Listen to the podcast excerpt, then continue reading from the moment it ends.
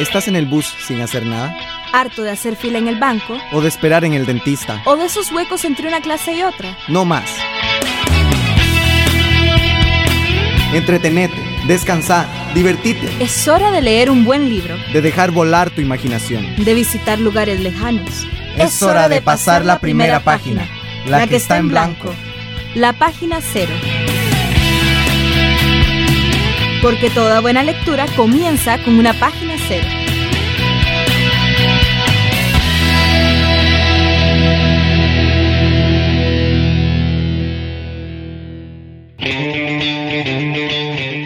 Bueno, bienvenidos y bienvenidas chicos y chicas a un nuevo programa de Página Cero.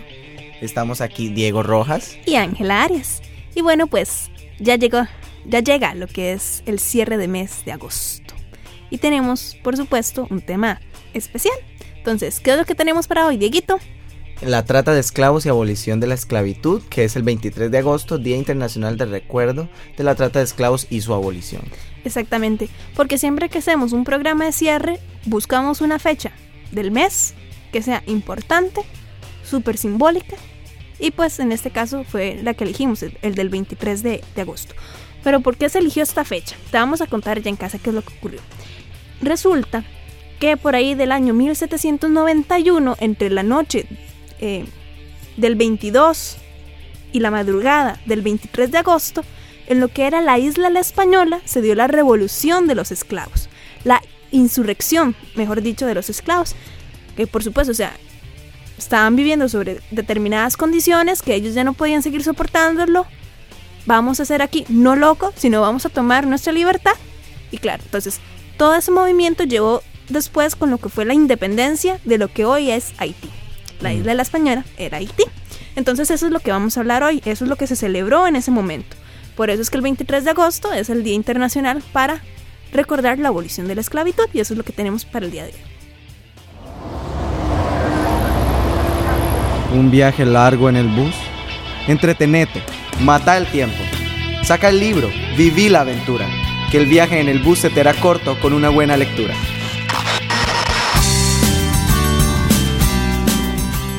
Ok. Bueno, entonces, la esclavitud. ¿Qué es la esclavitud, Diego? Más que todo, la esclavitud es poner a otras personas como al servicio de, de, amos, como si fueran animales o si fueran cosas, o sin que se respeten sus derechos ni sus... O sea, nada. Nada, nada. A lo largo de la historia, la esclavitud ha estado bastante ligada con lo que es el racismo o con lo que son sentimientos de xenofobia o o de, superioridad de, de la superioridad, exactamente. Entonces, ¿qué es que, por ejemplo, que yo agarre a Diego de esclavo porque yo soy superior a él por X o Y razón? ¿Qué sé yo? Porque soy más inteligente que, que él o porque soy más blanca que él, lo cual no es cierto, pero por, por ese tipo de cosas es eh, que de repente se da como este sistema de esclavitud que, aunque no es del todo bueno, de alguna manera ha ayudado, entre comillas, bueno, ni tan en comillas, pero es parte como de la historia humana que ha con, uh -huh. construido civilizaciones. Y no se habla de esclavitud cuando hay una remuneración de por medio, puesto que las personas que son esclavas eh, no son remuneradas con dinero, ni a veces ni con comida, simplemente es, y se sabe que, por ejemplo, como se decía antes, que los hijos de los esclavos ya estaban destinados a ser esclavos también, este, o sea, cuestión de maltrato físico, psicológico, porque simplemente están al servicio de la otra persona, pues por lo que vos decías, que era de, de una raza inferior, entre comillas. Uh -huh. Entonces, ¿en qué momento vemos la esclavitud en la historia? En todas las etapas prácticamente. Y en todas las regiones del mundo. En todas las grandes civilizaciones también. Por ejemplo, en Egipto, ¿quiénes eran los que construían las pirámides? No eran los mismos faraones, ¿verdad? Para nada. En, en China, la gran muralla china de que la gente dice, o sea, es patrimonio de la humanidad. La humanidad. La gran muralla china es en realidad el mayor cementerio del mundo, porque todos los esclavos que participaron en su construcción fueron enterrados, o vivos o muertos, ahí a las afueras de la gran muralla china. Dato curioso, tal vez los esclavos de, de, que estaban trabajando acá en la gran muralla china ni siquiera eran de otros países. Habían algunos que también eran de otros países, pero eran incluso plebeyos chinos. para que veamos ahí como, como que es que la cosa, ¿verdad? Hay casos más cercanos a nosotros. Entonces, primero que todo, la esclavitud de los negros en Estados Unidos, que es tal vez como el tema que hemos tocado ya en programas anteriores, pero también aquí en Costa Rica. Y en el resto de Latinoamérica también. Y en Costa Rica más específicamente, hablando de los indígenas, cuando vino la conquista española, eh, o sea, los españoles llegaron, eh, todas las personas o habitantes indígenas que se encontraron en la zona, no solo de Costa Rica, en el resto de Latinoamérica, eh, fueron tomados como esclavos y como esclavas. las mujeres eran violadas, los hijos eran destinados también a la esclavitud cuando crecieran. Hay algunos ejemplos muy interesantes de novelas que retratan precisamente esto que vos hablas, Diego. Por ejemplo, creo que voy aquí como a traer viejos fantasmas para aquellos que se traumaron un poco en el colegio. Yo. Yo también un poco, la verdad. Este, lo que son dos novelas de, de Alejo Carpentier. Está El arpa y la sombra y el libro que nos trajo a muchos, pues, traumas. El reino de este mundo, de Alejo Carpentier. Ok, estos libros no hablan directamente de la esclavitud. Pero lo tienen como tema central. Lo tienen, sí, lo tienen ahí como un tema. son personajes que están ahí, que nosotros los vemos que sí son esclavos. En el caso, por ejemplo, de eh, El arpa y la sombra, pues retrata la vida de Cristóbal Colón.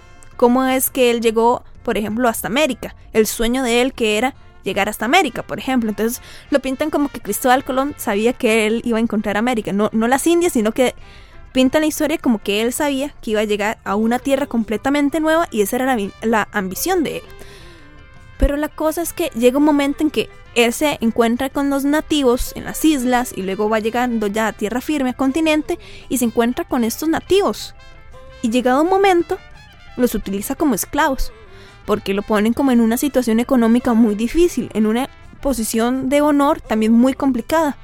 Y él incluso recurre a lo que es la trata de esclavos, los indígenas como un negocio para obtener dinero. Ahí está, ahí lo tenemos. Y en el caso de El reino de este mundo, vea qué vacilón. ¿Se acuerdan que al principio estábamos hablando de por qué es el 23 de agosto, el día para recordar la esclavitud y su abolición? Por la historia de Haití. Exactamente. Y en el reino de este mundo, pues el clímax, todo lo que es eh, el final ya de la historia, pues es precisamente la insurrección en Haití. Entonces ahí ya nos está metiendo de una vez en la historia, de una vez, sin habernos dado cuenta, llegamos a, a ver cómo la ficción, ¿verdad? Nos retrata ese día que se marcó en un hito de la historia y que es reconocido hoy por la Organización Mundial de las Naciones Unidas. Bueno, y también tenemos, por ejemplo, Asalto al Paraíso, que es un poquito más cercano aquí a Costa Rica. Y Mamita Yunay también. Y Mamita Yunay. Ok, Asalto al Paraíso es de Tatiana Lobo y Mamita Yunay es de Carlos Luis Fallas. Fallas, muchas gracias, quedé como en blanco raro. Las dos, bueno, pues no tratan el mismo tema directamente. Asalto al Paraíso tiene dos figuras centrales, que es como una niña india que es muda y una esclava negra llamada Bárbara Lorenzana. Y pues resulta que la historia que está en Asalto al Paraíso es todo un homenaje a la resistencia indígena que ocurrió en Talamanca, la resistencia a la colonización, y se levanta bastante lo que es el personaje de Pablo Presber. En el caso tal vez también de Mamita Yunay, bueno, es otro tipo de esclavitud, ¿verdad? Es como una... Sí, se daba la, esclavitud, no de una, de una forma explícita, pero sí de una forma implícita con los trabajadores de las bananeras eh, que eran también, no eran remunerados con dinero, simplemente con tiquetes o bonos para cambiarlos por comida y se hizo pues también una revolución, una huelga, que fue la primera huelga bananera que hubo en el país y pues ahí también habla más o menos de la historia de la esclavitud o la semi-esclavitud en nuestro país. Ahora sí, importante notar acá que estos movimientos, la trata de esclavos por ejemplo, y también todo lo que fue como la esclavitud en civilizaciones antiguas, yo dije al principio que ayudaban entre comillas, o ayudaron, a levantar grandes civilizaciones. Por ejemplo, la civilización antigua, por ejemplo, la Gran Muralla China, que es todo un símbolo cultural de China, pero eso también influyó para que hubiera migraciones alrededor del mundo. Que muy importante acá, la trata de esclavos a pesar de todo lo malo que trae, pues también ha influido de una u otra manera que nos acerquemos más. Ahora nosotros estamos un poco, en teoría, ¿verdad? Pues más sensibilizados con esto de la esclavitud, que como vamos a ver más adelante en el programa todavía permanece. Pero también interesante aquí notar que, por ejemplo, Costa Rica no sale indemne de este proceso de migración que llega también a enriquecer al país, que de algo tan malo, tan cruel como la esclavitud, bueno, por ejemplo, habemos personas como yo que venimos como toda una mezcla a origen española negra, como dicen así, como todos aguatitos, ¿verdad? Todos ticos lindos. Y pues venimos así con, con, mucho orgullo, ¿verdad? Pero todo eso, por ejemplo, con lo que vos decías, Diego, con lo que se retrata en Mamita Yunay, las bananeras, la construcción del ferrocarril también en Costa Rica, eso significó traer mano de obra de otros países. Como de África o de Jamaica. África, Jamaica, China, por supuesto, que sí, venían en condiciones completamente insalubres, inhumanas, esclavitud. Exactamente. Y hasta muchos años después de haber tantos movimientos y de haber tantas revueltas y huelgas fue que se les logró dar la ciudadanía a las personas que vinieron a trabajar en el ferrocarril, como los negros o los chinos. Interesante. ¿Vos sabías que incluso los negros que viajaban en ferrocarril se tenían que bajar en determinado sitio antes de llegar a Cartago? No se les permitía. No eh, tenían que llegar hasta Siquirres, no podían avanzar más allá de Siquirres. Sí, entonces, ¿qué es eso, Diego? Esclavitud. Esclavitud, exactamente. Entonces, ahí lo tenemos. Ejemplos que hablan de la esclavitud en Costa Rica y en el resto de Latinoamérica. Entonces, en Costa Rica tenemos, por ejemplo, Asalto al Paraíso de Tatiana Lobo, que es como algo ya que nos recuerda bastante de nuestras raíces indígenas, la lucha de un héroe nacional que la verdad es como muy ignorado, muy minorizado, que es Pablo, Pablo claro que sí.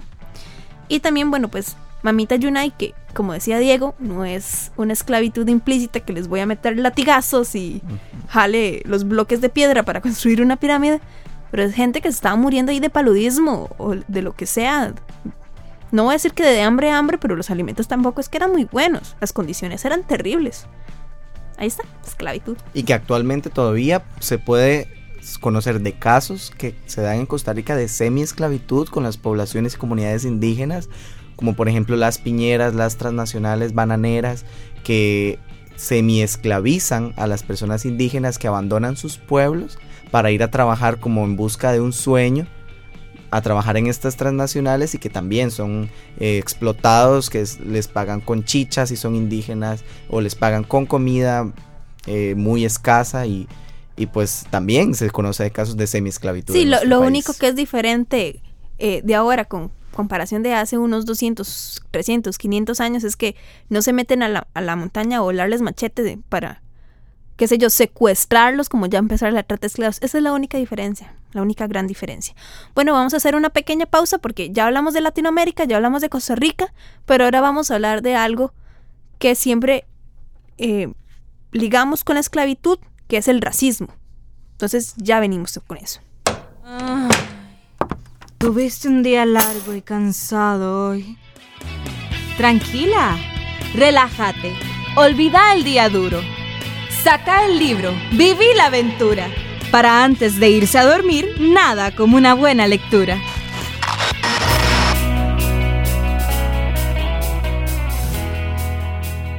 Y ahora vamos a hablar del racismo, como decías vos ahora, eh, Ángela, porque por lo general cuando uno piensa en racismo, lo que se le viene a la mente es eh, de los blancos hacia los negros o una discriminación por color de piel solamente. Eh, se nos viene a la cabeza eso por la cuestión de las guerras y las luchas este, en Estados Unidos de los, de los negros peleando por sus derechos. Pero también si nos ponemos a pensar, los españoles contra los indígenas también fue el racismo. Este, ahorita actualmente en Latinoamérica los, las personas, bueno, blancas no podemos decir mestizas, hacia las personas que todavía conservan sus raíces indígenas, como ese tipo de discriminación, también es racismo. Exactamente. Bueno, entonces vamos a hablar ahorita como de este racismo que tenemos como todos generalizado en la cabeza, nada más porque es como del más simbólico de repente para nosotros en este momento, ¿verdad? Es lo que a lo que más ligamos cuando escuchamos racismo, ¿verdad? Estas luchas en Estados Unidos que se dan de repente. Entonces, por ejemplo, un ejemplo muy claro de lo que es una novela que habla acerca de la esclavitud y de sus crueldades allá en Estados Unidos es La cabaña del tío Tom. Esta novela es de una autora que era así completamente abolicionista. o sea, abolicionista quiere decir de que estaba en contra de la esclavitud, quería su abolición. Exactamente. Ella se llama, bueno, mejor dicho, se llamaba Harriet Beecher Stowe. Ella escribió La cabaña del tío Tom y el tío Tom es este anciano negro que es un esclavo proveniente de África y a través de él se, muestra como la crueldad de la esclavitud, la crueldad de los amos hacia sus esclavos, que los castigan, los patean, los menosprecian, y entonces en realidad también hay como... Ok, de nuevo, hay que situarnos, ¿verdad?, en el contexto en el que fue escrita esta novela que de repente nos puede parecer con un poco de sermón, porque también mete como muchos puntos de vista de la autora, lo cual tenía un propósito, está claro. Pero por ejemplo, ella habla mucho de cómo la fe cristiana o el amor cristiano, que tal vez ya de repente a alguien no le pueda gustar esa parte, pero ella habla de cómo el amor cristiano, de cómo, el amor hacia el prójimo puede llevar a superar algo tan terrible como lo que es la esclavitud, que de repente no es aquí meter religión, ¿verdad? Pensar en, eso como en, la actualidad, no es tanto meter religión como meter respeto hacia las personas, sin importar su credo, sin importar su raza, sin importar su género, sin importar lo que piense. Entonces, en realidad la esclavitud es pura discriminación. Y lo que vemos en esta novela, La cabaña del tío Tom, es precisamente no discriminar, no irrespetar, amar a las personas tal y como son. Eso es lo que vemos ahí. Y luego por otro lado tenemos la novela Raíces de Alex Haley, que es un, autor que hizo una investigación acerca de sus antepasados, como que se dedicó a, enterarse de, sus raíces. De, ahí viene el título. De ahí viene el título. Este, se decidió a escribir la historia de, ellos, de sus antepasados, a partir del esclavo Kunta, que es originario de África y lo atrapan, eh, lo cautivan y lo llevan a Estados Unidos.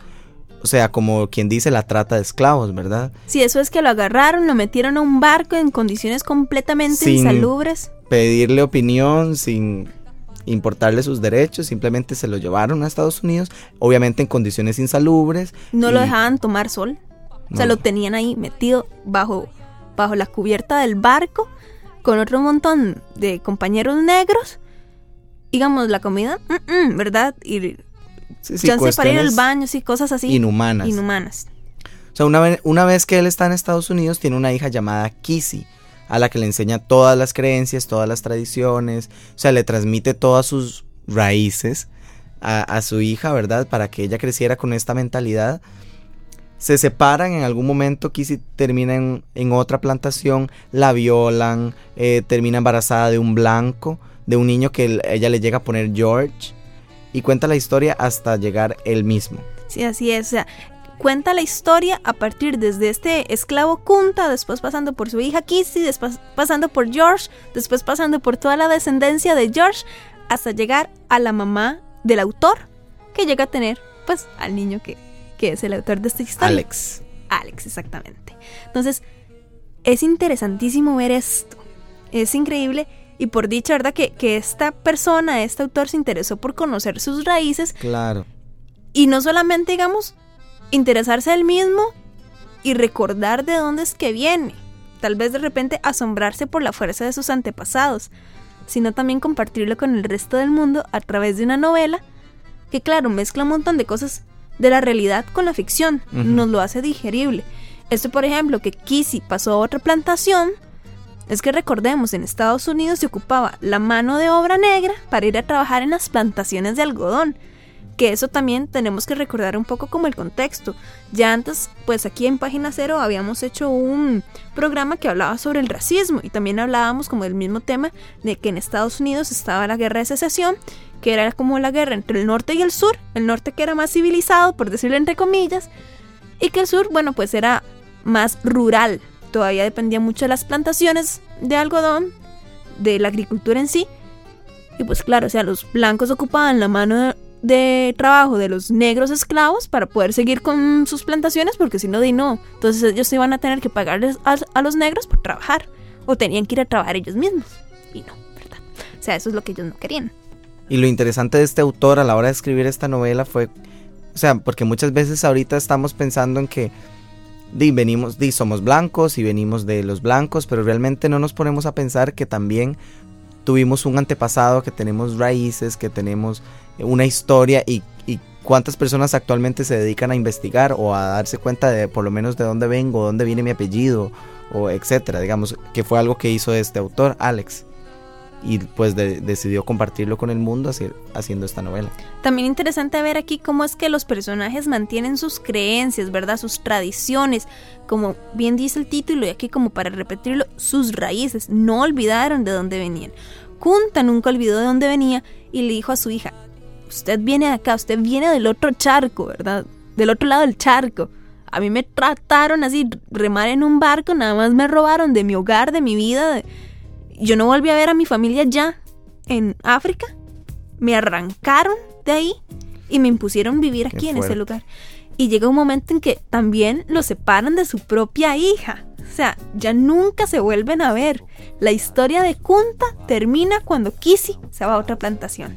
Entonces, la esclavitud hace precisamente eso, que es otra de las cosas que metían, por ejemplo, en la cabaña del tío Tom, que, que uno de los personajes decía, la esclavitud es algo tan inhumano que hace cosas como separar familias separar las familias de los esclavos. Separar hogares. Separar, hogares. Patrias. Exacto, que es lo, lo, que vos decías al principio del programa, Diego, que, que es separar familias, separar corazones, decía, ¿no?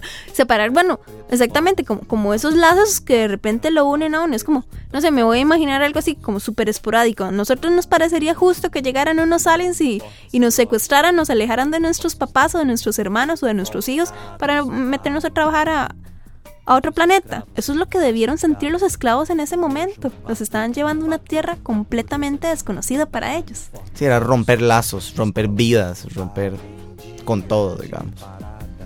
Ahora pongámonos a pensar. Lo de los extraterrestres está bien, fue un ejemplo un poco volado. Volado, pero er, era como para hacer mi punto un poquito más claro, pero pongámonos a pensar. ¿La esclavitud acabó ya? No. No, para nada. Todavía hay tratos, todavía hay trata de esclavos. Trata de mujeres, trata de blancas, trata de todo. Sí, por ejemplo, eso, las mujeres a las que son obligadas a prostituirse en otros países. Que les ofrecen un trabajo, les ofrecen dinero, que van a, a, ser actrices, cantantes, etcétera, modelos, y realmente lo que las llevan a otro país es a prostituirse, donde las drogan, las, las tienen encerradas en un cuarto sin saber si es de día o de noche, las hacen adictas a drogas para que no se puedan ir y las separan de sus hermanas, de sus amigas, de sus familias, de sus padres. Las incomunican exactos. Nunca más se vuelve a saber de ellas porque las prácticamente son secuestradas y llevadas y las familias quedan en sus países pensando en si estarán vivas o no. Eh, y son familias que nunca pueden llegar a cerrar el duelo porque no saben si están vivas o si están muertas.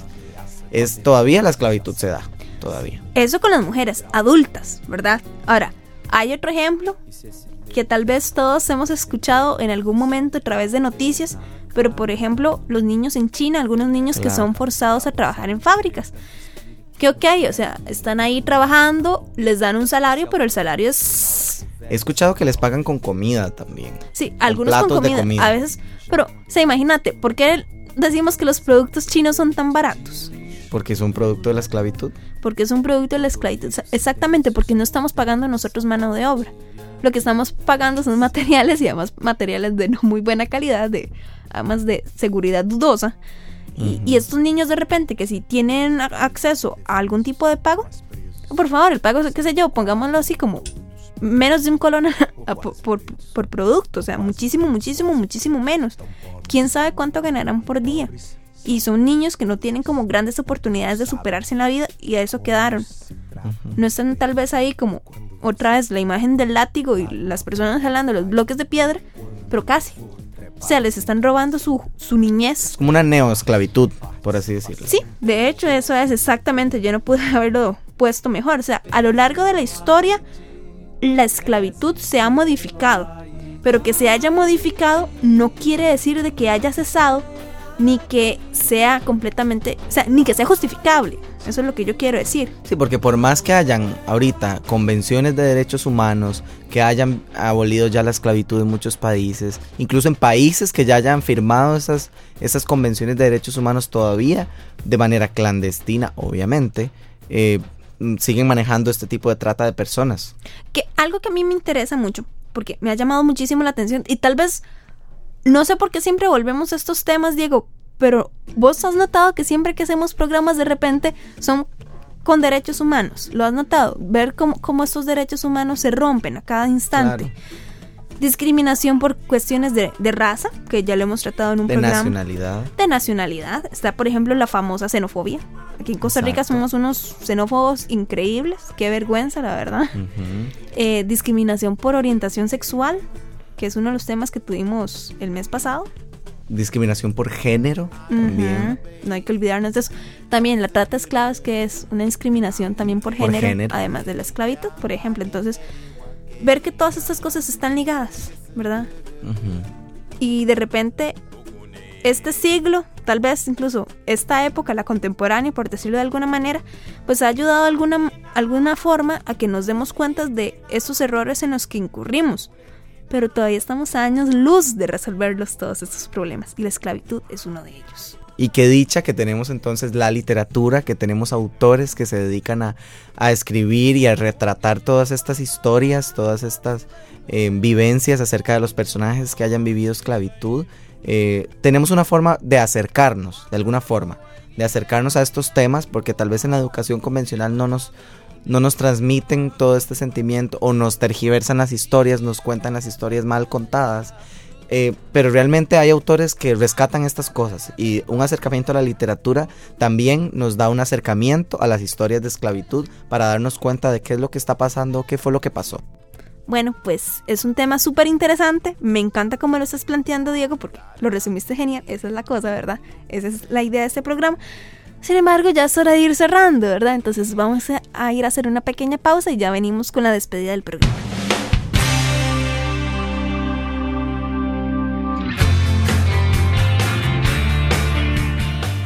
Bueno, pues sí, ya es hora de ir cerrando el programa. Diego y yo, la verdad, esperamos de que el programa te haya servido un montón, porque esa es la idea, ¿verdad? Acuérdate, la literatura es toda una ventana que nos permite asomarnos a otro montón de mundos. Y este, pues, es uno. Hay muchísimos libros de esclavitud, tan- tanto como la esclavitud clásica, que tal vez de nosotros decimos, ok, esclavitud de blancos con- contra indígenas o blancos contra negros, pero también están las novelas que son un poco más actuales. O acercadas a nuestra realidad. Sí, como por ejemplo esa la trata de esclavas, mujeres, o por ejemplo de los niños, o etcétera. O sea, el- el- es muy amplio el tema, entonces ahí tenemos la posibilidad. Ahora sí, tenemos para el próximo programa Tarandanán. El mes del niño. ¡Yay! Exactamente. Septiembre en Costa Rica es el mes del Día del Niño. Eso cae Del nueve veces. niño y de la niña. Del niño y de la niña, claro. Los perdón, niños perdón. y las niñas. Exacto, exacto. De la infancia. Entonces, bueno, pues no podemos dejarlo. O sea, Claro tenemos, que no podemos tenemos los pasar. niños interiores y los exteriores, ¿verdad? Así que no podemos dejar pasar y eh, hacerles alusión a su mes. El mes de los niños y de las niñas. Así que vamos a hablar de los cuentos infantiles. Pero hasta aquí llega la felicidad porque esos cuentos infantiles no son ni tan para niños. Sí, ahí Entonces, está el dato curioso. Así que no se olviden de nuestros contactos que son en, en nuestro correo electrónico pg0.gmail.com nuestro blog pg0.blogspot.com y nuestro Twitter pg0. Y nuestro Facebook, que tenemos una página ya, que es página cero, valga la redundancia. Y pues eso es lo que tenemos de momento, es lo que tenemos también para la próxima semana, así que estén esperando. Y la locución Diego Rojas. Y Ángela Arias, Y en los controles Luis Paulino Salas. entonces de momento nos despedimos, pero nos estamos leyendo y escuchando. Hasta la próxima. El programa ya se acabó. Pero la aventura apenas comienza. ¿Estás en el bus? Pues saca un libro. Haciendo fila, saca un libro. Anda, hacelo. Vos sabés qué querés.